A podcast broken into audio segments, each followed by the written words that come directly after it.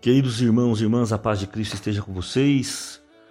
Eu sou Marinho da Associação Gessé, aqui da cidade de Araçatuba, e estamos aqui no nosso 16º de Questionando a Vida, sempre buscando uma reflexão, um questionamento sobre as coisas de Deus e a nossa posição em relação às coisas de Deus também, e a essa vida aqui na Terra, obviamente. E nesse nosso 16º podcast, eu quero meditar com você a respeito do nosso chamado. É muito bonito o nosso chamado.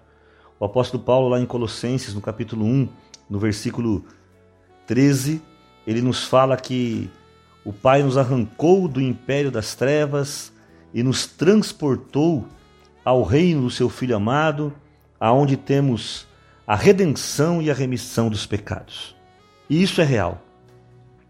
Somos tirados de um mundo tenebroso cheio de ganância, egoísmo, orgulho, competição e outras tantas coisas e lutas, e somos levados aos lugares mais altos, à esfera celestial, a nos assentarmos nos lugares celestiais. Carta aos Efésios fala isso com muita clareza, nos assentarmos na, nas esferas celestiais com Cristo, e isso é realmente algo maravilhoso. Efésios 2:6, juntamente com ele nos ressuscitou e nos fez assentar nos céus.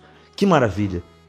O problema é que enquanto estamos nesta terra, muitas vezes nós somos tentados a aproveitar-se dessa situação e perdemos a nossa a nossa condição de estarmos na dependência de Jesus e começamos a andar apenas pelas próprias pernas eu queria até citar alguns casos para você me compreender melhor. Por exemplo, o que aconteceu com Saul, com Moisés, com Davi? Pessoas que foram chamadas por Deus, foram tiradas literalmente de, de, de monturos. Saul não era ninguém, Davi era um pastor de ovelhas, Moisés estava no meio da sarça ardente, fugitivo. De repente, o Senhor começa a falar com cada um deles e os leva a uma posição mais alta, aos lugares celestiais. Não mais alta no sentido de cargo, de posição apenas, mas a ter intimidade com Ele. E o que é que vai acontecendo com eles? Se você for prestar atenção, Moisés, isso está lá em Números no capítulo 20, naquele momento em que Deus pede para Moisés falar com a pedra, Moisés, irado com o povo, não fala com a pedra, ele vai lá e bate duas vezes na pedra, e por causa daquela desobediência, ele acaba não entrando na terra prometida. Ou seja, naquele momento, ele, que era um homem de muita intimidade com Deus, usa dessa intimidade para fazer aquilo que ele tem vontade. Cuidado, meu irmão, pode estar acontecendo com você. A mesma coisa acontece com Saul. 1 Samuel, capítulo 13. Saul era rei, não sei se você sabe, mas no Antigo Testamento, é, antes de Saul não havia rei. E os sacerdotes e os profetas cumpriam todas as missões. E então o povo pediu um rei, e o profeta Samuel foi até Saul, o escolheu, mas o colocou como rei. Rei era rei, profeta era profeta, sacerdote era sacerdote. E Saul, lá em 1 Samuel, no capítulo 13, está é, para atacar os, os filisteus, né? Se eu não me engano. E, e ele, ele então espera por sete dias para que Samuel chegasse, porque Samuel era o profeta, Samuel era o sacerdote. E Samuel não chega, então o que é que, que Saul faz? Ele vai e, e pede ao povo, né? Para trazer o holocausto. E ele mesmo oferece, ele faz o papel do sacerdócio. E logo em seguida, o profeta Samuel chega e aí as palavras para Saul são muito duras, a ponto que depois ele comete outro pecado ainda mais grave, que é o de invocar os mortos. E aí ele perde não só o reinado, lá no capítulo 15 dessa primeira desse primeiro livro de Samuel, ele não perde apenas o reinado, ele perde toda a sua casa. Terrível, né? Por quê? Porque Saul achou que por ter sido levado aos lugares mais altos, ele tinha o direito de fazer o que bem entendesse. E não pense que foi só Saul. Davi, lá em 2 Samuel, no capítulo 24, depois de haver vencido as guerras, estar com o seu reino já bem estabelecido, já estava numa certa idade, Davi resolve fazer um recenseamento. Terrível isso, né? Ele resolve fazer o que lhe dá na cabeça. Ele resolve usar da da sua situação de rei para fazer o recenseamento e assim mostrar todo o seu poder. Então vai percebendo, sem contar o próprio adultério de Davi, percebe que às vezes a, pessoa não sai da igreja, não sai é, é, da comunidade. Davi não perdeu a salvação. Saul talvez até tenha perdido. Moisés também não, mas mesmo estando ali, perto da comunidade, mesmo estando ali perto de Deus, eles acharam que por terem sido levados aos lugares mais altos, ele nos arrancou do império das trevas nos transportou ao reino de seu filho amado. Eles tinham o direito de tomar decisões por conta própria e acabaram pagando um alto preço por isso. Mesmo no Novo Testamento, em Lucas 22, quando você vê o apóstolo Pedro com toda a, a sua arrogância mesmo, né, dizendo que nunca deixaria Jesus, Lucas 22, não, Senhor, eu vou contigo até a morte. E Jesus fala: Pedro, você vai me negar. E ele não acreditava que isso podia acontecer. Então você começa a perceber que o fato de o Senhor ter nos levado até aos lugares mais altos não, não pode nos levar a começar a olhar de cima. Esse é o nosso grande problema, que foi acontecendo com muitas pessoas é, algumas tiveram preço caro, o próprio Judas, quando resolve vender Jesus, porque ele achou que Jesus não estava sendo justo, deixando aquela mulher gastar o dinheiro daquele perfume lavando os pés. Ele foi até os sacerdotes da época e acaba vendendo Jesus. Por quê? Porque foram levados a lugares mais altos, experimentaram as coisas do alto. Só que em um determinado momento, meu irmão, e é aqui que eu quero te convidar a ter um profundo questionamento na sua vida, eles pararam de olhar para o alto e começaram a olhar do alto. Meu irmão, minha irmã, que diferença isso faz na nossa vida particular com Deus? Citei todos esses nomes, podia citar mais alguns, e vou repetir isso para que isso fique gravado. Essas pessoas nos mostram a diferença entre olhar para o alto e olhar do alto. Há, há hoje um tempo em que as pessoas estão recebendo o Senhor Jesus, vindo para a igreja, mas o desejo delas é apenas olhar lá do alto. Eles querem ser levados às esferas celestiais, como eu li aqui o trecho de Efésios, aonde Jesus nos faz assentar-se com ele, mas elas começam a pensar que estão ali por mérito próprio. E aí elas passam a achar que elas são insubstituíveis ou que o mundo precisa dela. Então a gente começa a olhar para tudo, ah, se eu estivesse lá, se fosse eu, eu que tenho que ser o coordenador, e muitas vezes até uso do meu posicionamento na igreja para querer crescer ou na sociedade, ou na empresa, financeiramente.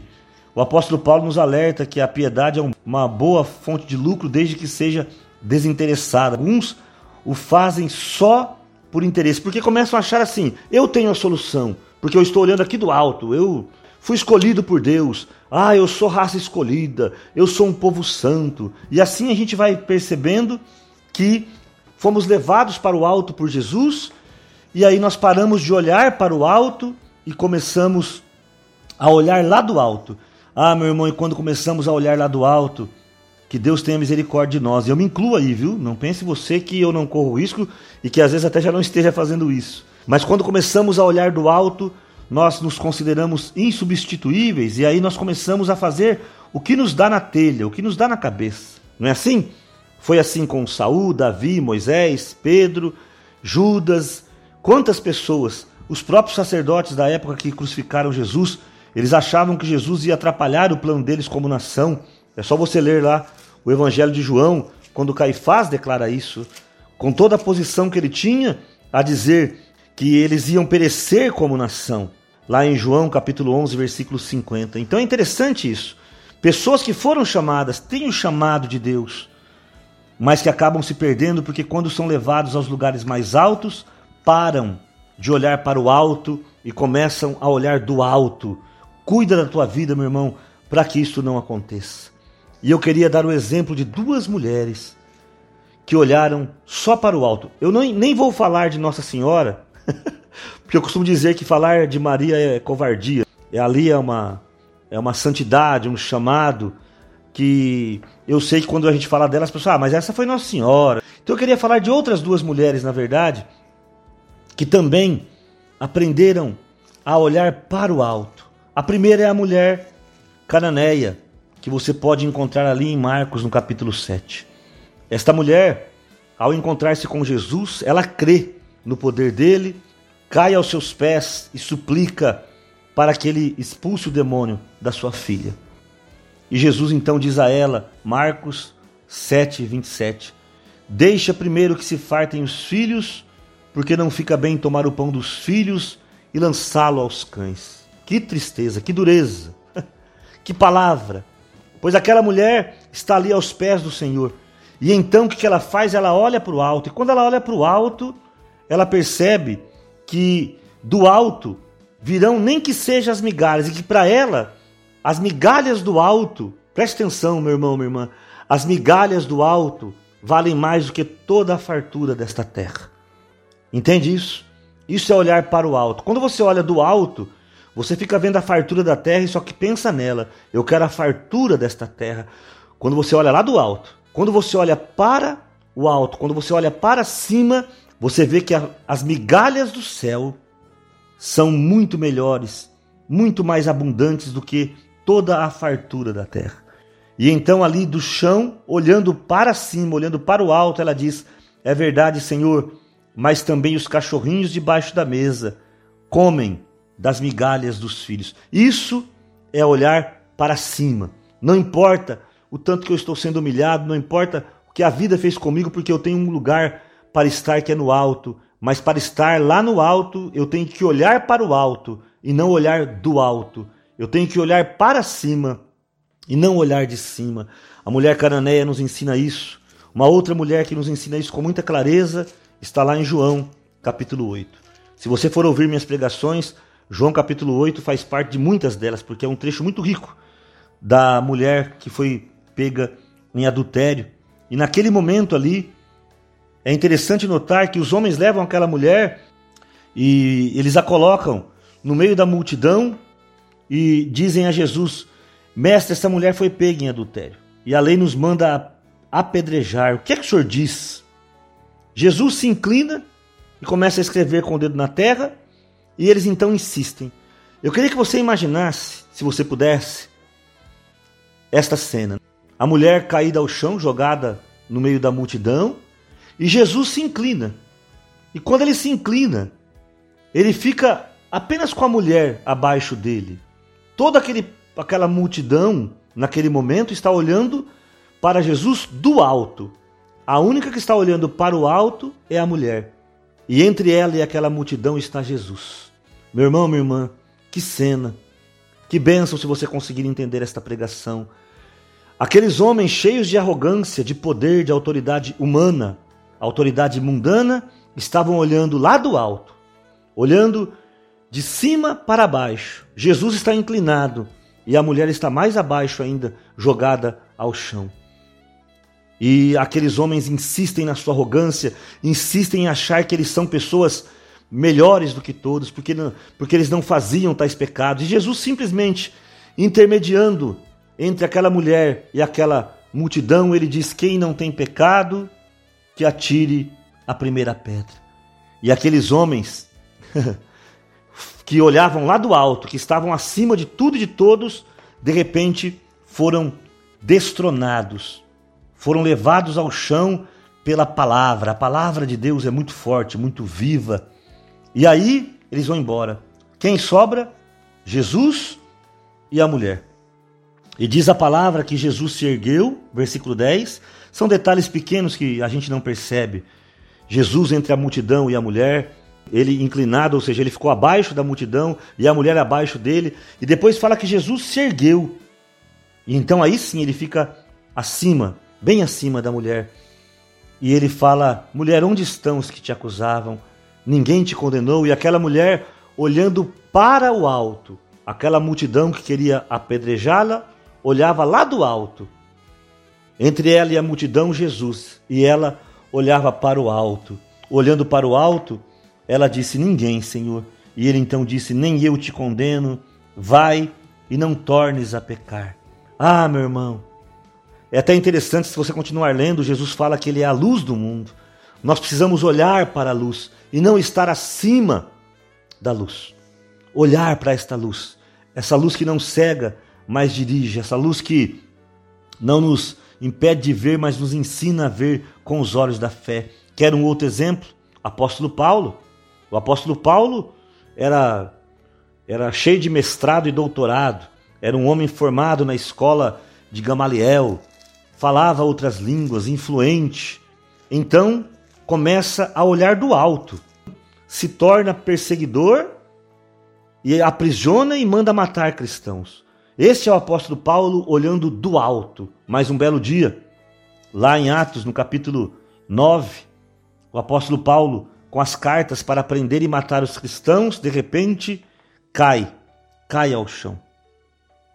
Subitamente o cercou uma luz vinda do céu e caindo por terra. O apóstolo Paulo, olhando do alto, precisou ser derrubado, ficar cego para aprender a olhar para o alto. Meu irmão, minha irmã, acho que nada pode ser mais claro do que isso. Ou você aprende a olhar para o alto, ou talvez você se torne daquelas pessoas que só sabem olhar do alto. E eu estou falando para pessoas que estão dentro da igreja. Sabe aquelas pessoas que acham que elas sabem tudo? Sabe aquelas pessoas que usam da igreja para obter privilégios particulares? Sabe aquelas pessoas que acham que sem elas a igreja não é mais nada? Temos muito risco de nos tornar pessoas assim quando começamos a nos assentar nas esferas celestiais, porque o Senhor nos leva para lá. Não há como. Quem está falando com vocês foi catador de papel na rua, foi alcoólatra, chegou a ser detido três vezes, ficou preso uma vez, uma noite, teve uma vida toda desregrada e Jesus me tirou lá dos monturos, do lixo, literalmente. E hoje eu posso dizer que tem me levado a sentar nas esferas celestiais. O perigo é que isso muitas vezes pode me levar à arrogância e ao orgulho de achar que a igreja sem mim é nada. A GCE, a associação da qual eu faço parte, ah, se não fosse eu, não é verdade? A minha família, e de repente até achar assim, que como eu sou uma pessoa que faz esta obra, eu tenho que usar desta obra para obter outros favores junto à sociedade. Muito perigoso, meu irmão. Somos levados sim às esferas celestiais. Somos arrancados do império das trevas e somos transportados ao reino de Jesus Cristo. Sem dúvida nenhuma, nós paramos de ser cauda para ser cabeça. Mas se somos levados às esferas celestiais, é para que continuemos a olhar para o trono, para o alto. Se somos chamados, como diz a palavra de Deus, lá em Deuteronômio 28, 13, que o Senhor vai nos colocar de cabeça e não de cauda, é para que a gente pare de ser pisado, mas para que a gente se torne também cabeça pensante e líder no sentido de serviço. Somos a cabeça para servir, junto com o cabeça do corpo que é Jesus Cristo, não para mandar. Uma vez eu estava numa reunião, fiquei tão triste aquele dia, meu irmão, vou partilhar com você aqui. Uma reunião de muitas pessoas de, de liderança, e uma delas ocupando um alto cargo de coordenação ela disse assim que o bom coordenador é aquele que não faz nada e sabe mandar. Meu irmão, minha irmã, que Deus tenha misericórdia daqueles que se dizem cristãos e pensam dessa maneira. O próprio Jesus disse que ele veio para servir e não para ser servido. Parece que as pessoas de vez em quando pararam de ler a Bíblia, né? Eu vim não para ser servido, eu vim para servir. Lucas 22, um pouquinho antes da negação de Pedro, meu irmão, minha irmã, que nós possamos nos colocar sempre de joelhos olhando para cima e nunca mais olhando lá de cima. E é interessante, se um dia você fizer a experiência de cair de joelhos, você vai perceber que a primeira coisa que você faz ao, ao estar de joelho é que você vai ver os pés da pessoa. Pode fazer a experiência. Se eu estou de joelho de cabeça baixa, eu vejo os pés. E se eu estiver bem perto de uma pessoa, quando você está de joelho e olha para cima, a, outra, a primeira coisa que você vê não é o rosto ainda, são as mãos. E se você permanecer de joelhos, você vai primeiro ver os pés e depois as mãos de Jesus. Os pés e as mãos chagados, feridos para nos salvar e nos transportar ao reino, e nos transportar às esferas celestiais, e nos fazer assentar com Ele nas esferas celestiais, mas sempre para continuar olhando para cima, nunca olhando de cima. Que Deus te abençoe, que Deus tenha misericórdia e que você possa realmente ir para os lugares mais altos para perceber que você precisa, mesmo estando nos lugares mais altos, continuar olhando para cima. E se você, meu irmão, minha irmã, começou a olhar de cima, que a misericórdia do Senhor te alcance, que Ele perdoe os nossos pecados e nos faça voltar ao nosso chamado, nos, falta, nos faça voltar ao nosso grupo em humildade e em serviço, sempre para a honra e glória de Deus.